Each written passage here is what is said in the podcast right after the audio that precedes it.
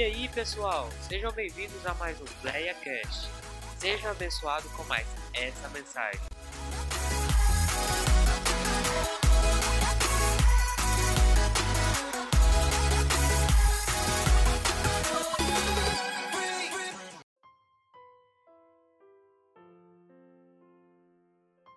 Livro do Gênesis, capítulo 11.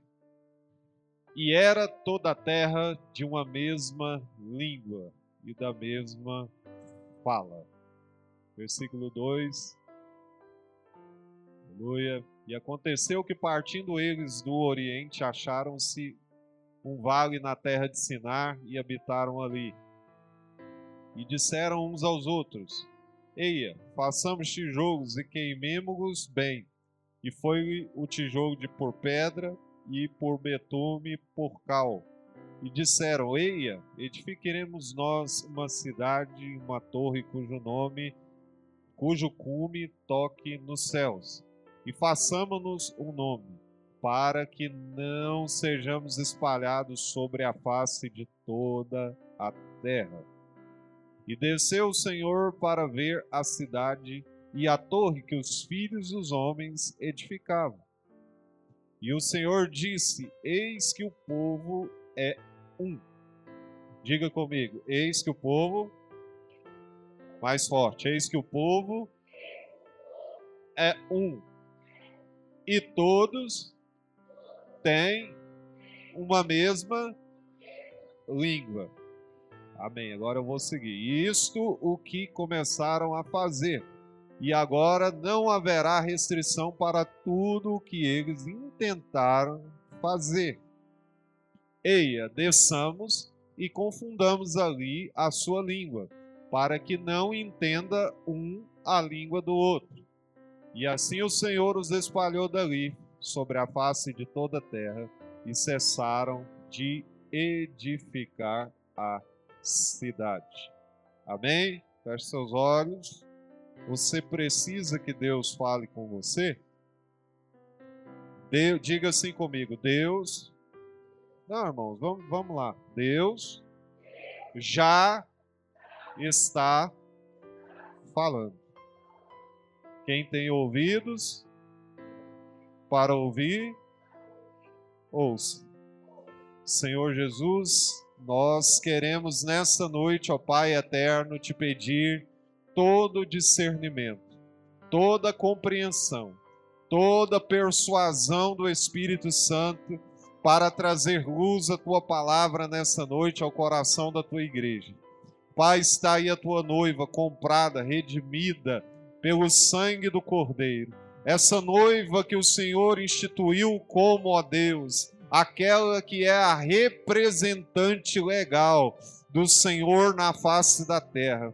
Portanto, nós te pedimos que essa noite seja uma noite de revelação, seja uma noite, ó Deus, de edificação, seja uma noite de fortalecimento espiritual, para que os teus filhos recebam da porção do Senhor nessa noite, em nome de Jesus. Amém? Os irmãos estejam assentados e estejam prestando bastante atenção na palavra de Deus. Meus queridos irmãos, eu confesso a vocês que quando estava preparando o sermão para hoje, é, eu indaguei o Senhor o que deveria falar. E, eu, e, e os irmãos acreditam que eu estava acordando hoje, porque acho que todo mundo tem aquela sonequinha da parte da tarde, quando está de folga. Quem é que faz isso? Dá uma sonecada, uma escorada depois do almoço. E eu, depois que do almoço, acordei com esse texto na cabeça. E eu acredito que Deus, certamente, falou meu coração quanto a isso. Mas a Torre de Babel, num dia de ser, que o Senhor quer nos comunicar, que o Senhor quer revelar, o que o Senhor quer nos ensinar. E é justamente sobre isso que eu quero falar, sobre a comunicação. Já dizia um grande comunicador do Brasil, e esse é muito famoso para os antigos, né? Eu me lembro dele quando era bem pequenininho, né? Eu lembrava que o programa dele era no dia de sábado, que era o saudoso Chacrinha. Quem lembra do Chacrinha aí? Quem é das antigas aí vai lembrar. É, não quer levantar a mão para falar que você não tá velho, né, irmãos? Mas aqui quem não lembra do Chacrinha? E o Chacrinha tinha um adágio que ele dizia assim: quem não se comunica, quem lembra? Quem não se comunica, o Eza era fã do Chacrinha, né, ué? Agora, todo sábado era o programa do Chacrinha. Então, meus irmãos, e ele falava isso com propriedade. Porque uma das coisas mais importantes que existem para qualquer propósito está inserido na comunicação. Se você tem uma boa comunicação, se você se comunica bem com seus interlocutores, ou seja, se você tem é, uma boa receptividade, se você sabe se comunicar bem, né?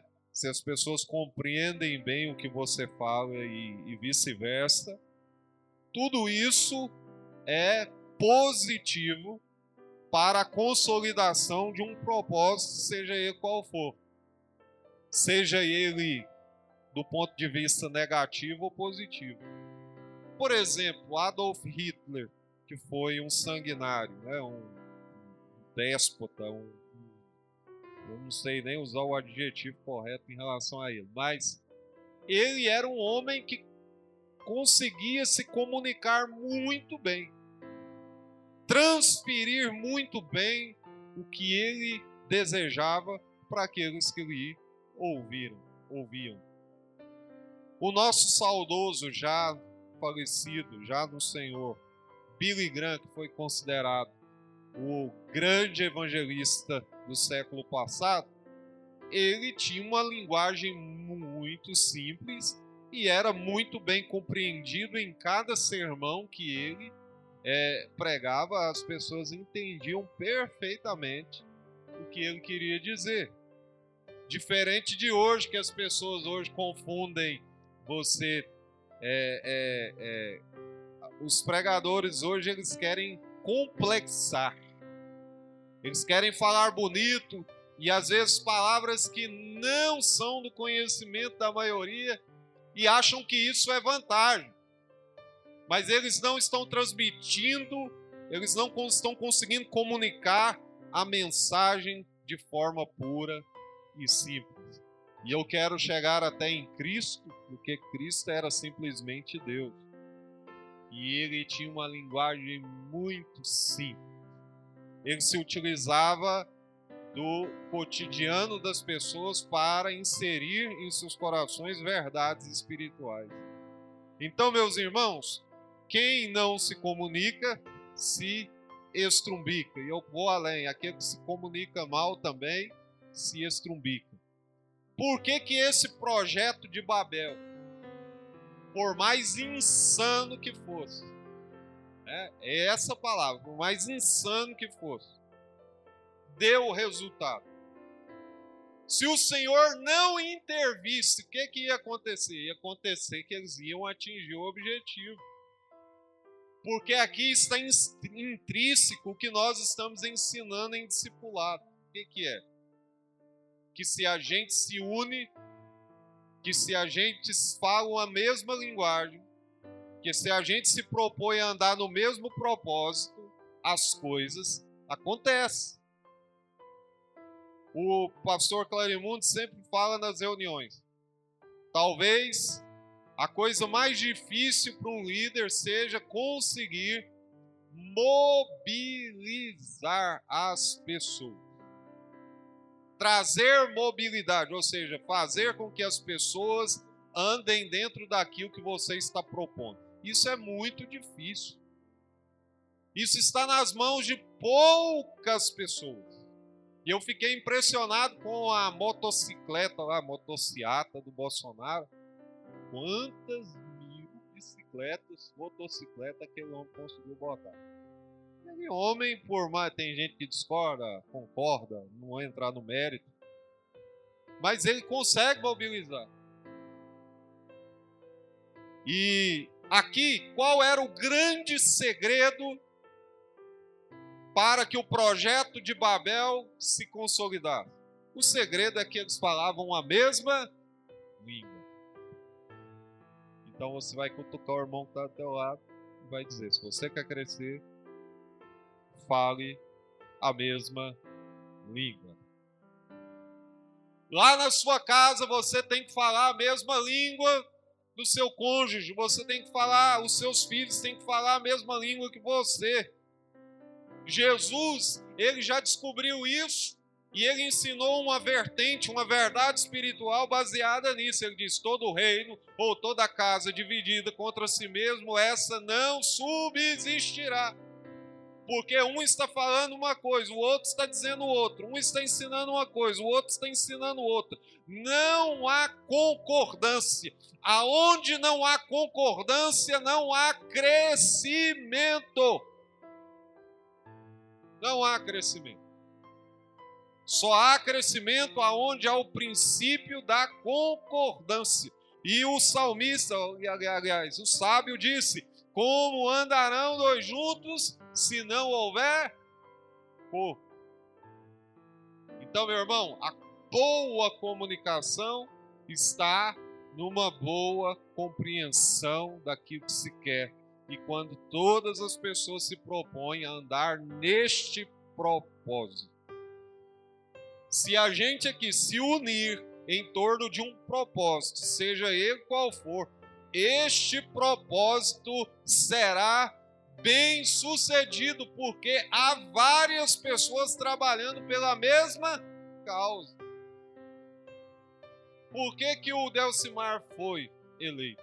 Porque houve uma gama de pessoas trabalhando pelo mesmo fim. Que fim era esse? era a eleição dele. E ele conseguiu mobilizar o contingente de, de eleitores necessários para essa eleição. E glória a Deus por isso.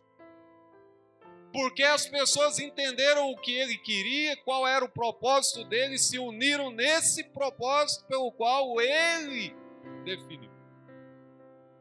Só haverá credibilidade se as promessas pelas quais ele se propôs se cumprem, porque as pessoas estavam esperando. Olha, nós colocamos você lá, agora vamos ver se você vai cumprir aquilo com que você se propôs. Mas ele não é candidato de quatro anos, né? Sabe?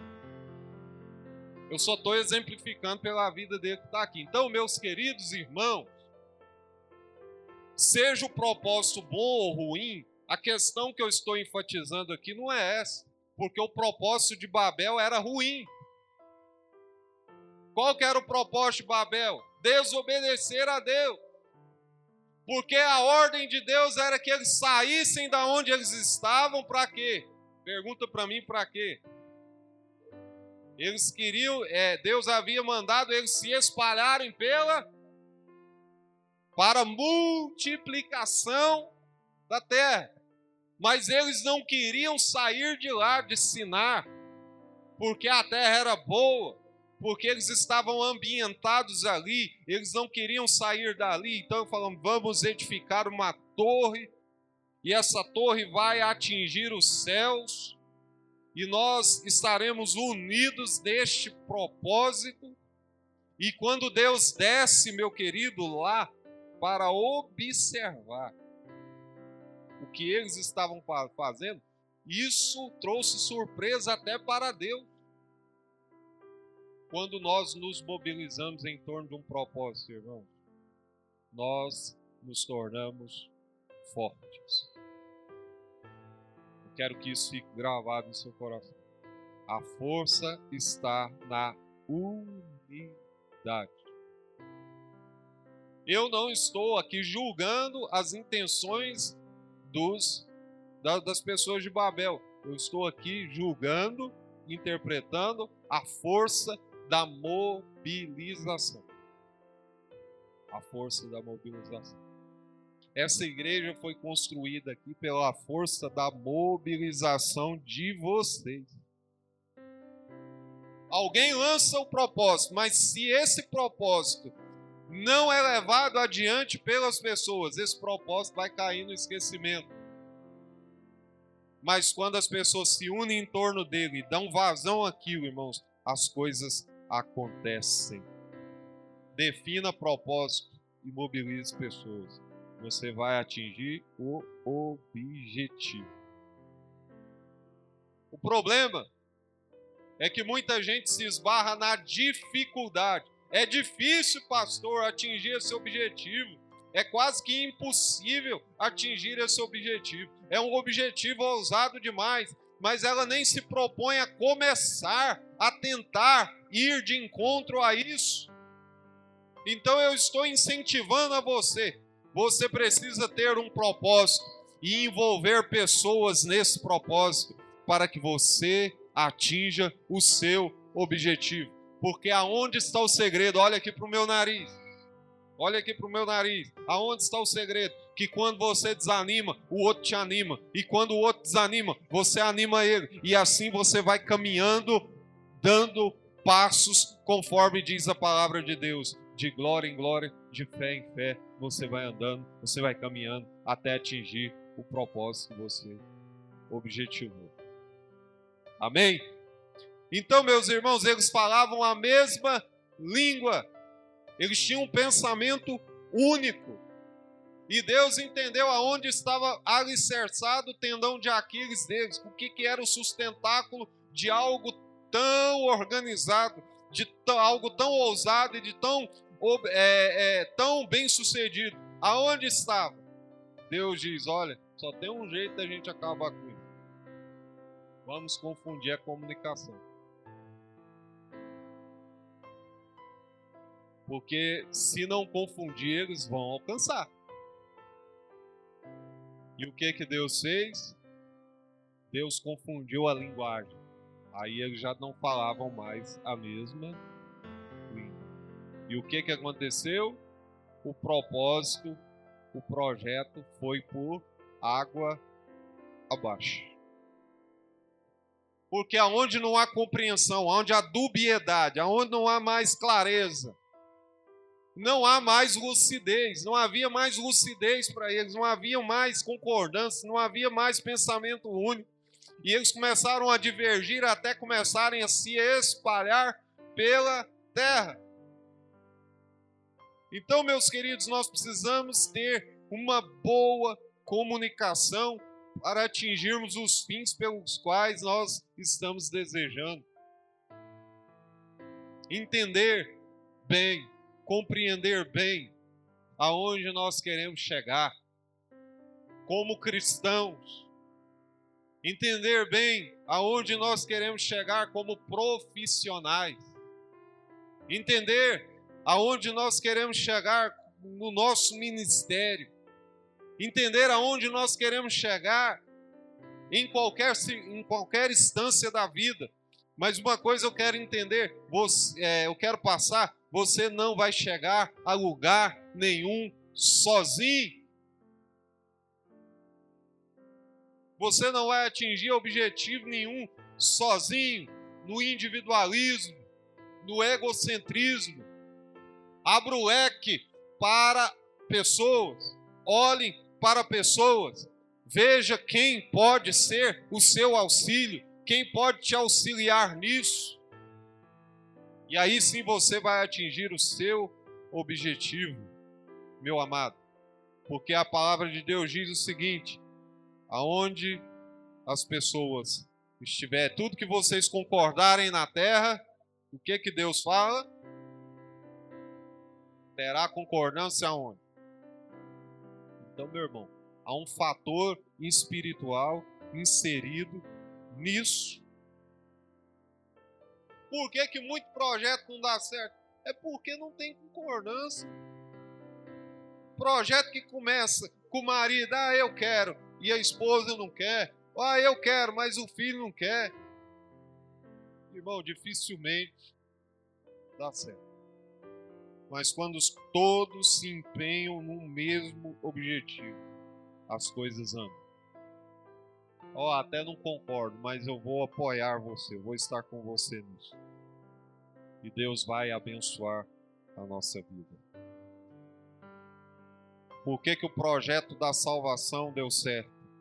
Porque Deus Pai, Deus Filho e Deus Espírito Santo trabalhavam com o mesmo objetivo resgatar o homem da escravidão do pecado e trazê-lo de volta à comunhão com Deus. Jesus Cristo veio comunicar a nós. Você sabia que a maior fonte de comunicação foi Jesus Cristo? Eu posso entender Deus por Jesus Cristo. A obra vicária dele quis comunicar para a gente que a igreja só vai crescer se estiver em unidade. Isso Jesus veio comunicar. Ele veio comunicar que o sangue dele, irmãos, que o sangue dele, que o sacrifício vicário dele é suficiente para te redimir dos seus pecados. E é por isso que nós estamos ceando aqui nessa noite. Eu não ouvi nenhum glória a Deus. Será que você não está feliz? Porque Jesus te comunicou essa verdade?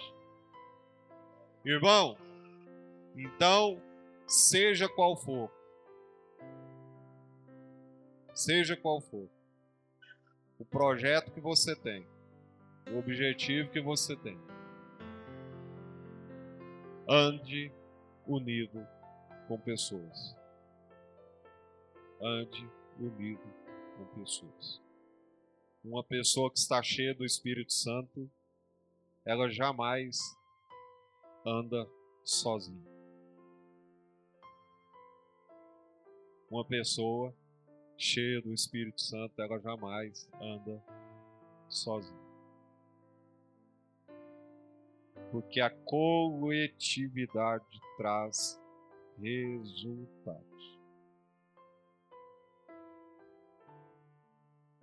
Eu quero exemplificar para terminar a mensagem para a gente ser. Pedro estava preso. E o que que aconteceu? A igreja se mobilizou a ó a ó E o que que aconteceu? As portas das prisões se abriram.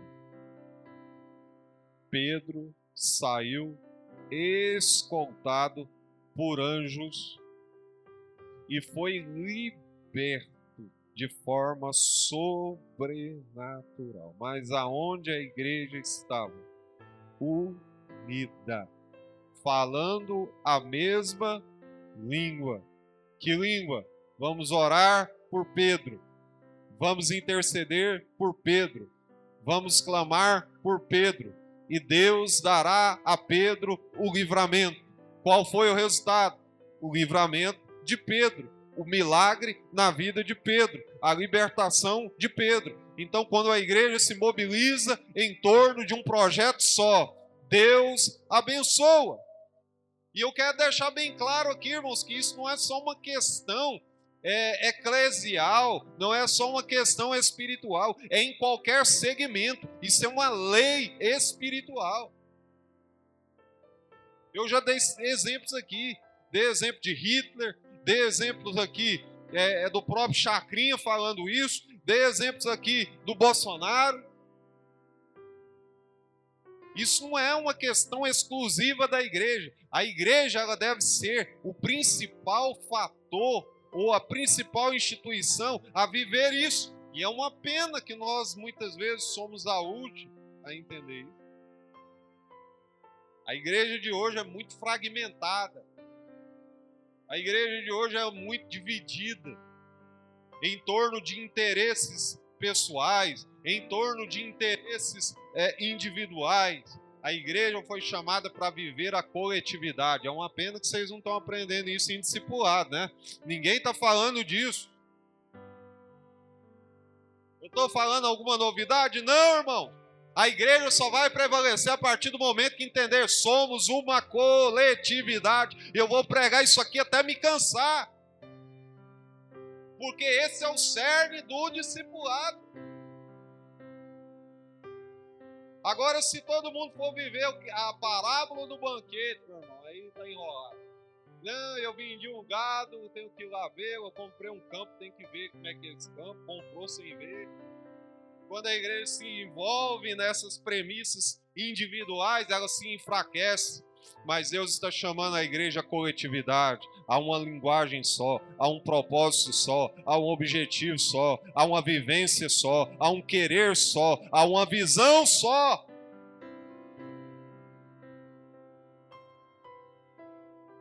Deixar o pessoal, muitas vezes, de baixo, em detrimento ao objetivo coletivo. Isso é igreja, não tem jeito. E eu queria que você ficasse de pé, porque isso também é ceia. Será que dentre os habitantes de Babel não havia neles comunhão? O que está dizendo lá? Comunhão. Comum, aquilo que é comum. Eles tinham comunhão. Porque na comunhão há poder. Você sabia que Deus se agrada da comunhão? Feche seus olhos. É como óleo precioso que desce sobre a barba, a barba de Arão, que desce até a orla dos seus vestidos. Ali o Senhor o Senhor ordena a benção. A bênção está na unidade. A bênção está na comunhão. Vai enjoar de ouvir eu falar isso, mas é a verdade. Sei é o que? Comunhão vertical, comunhão horizontal. E é isso que eu estou propondo para você. Seja um dos Resolva as diferenças, resolva as pendências e volte a dar as mãos às pessoas, porque é elas que vão te levar ao objetivo. Você sabia que até o céu nós vamos dentro de uma coletividade? Claro que a salvação é individual, mas ela se instaura no coletivo.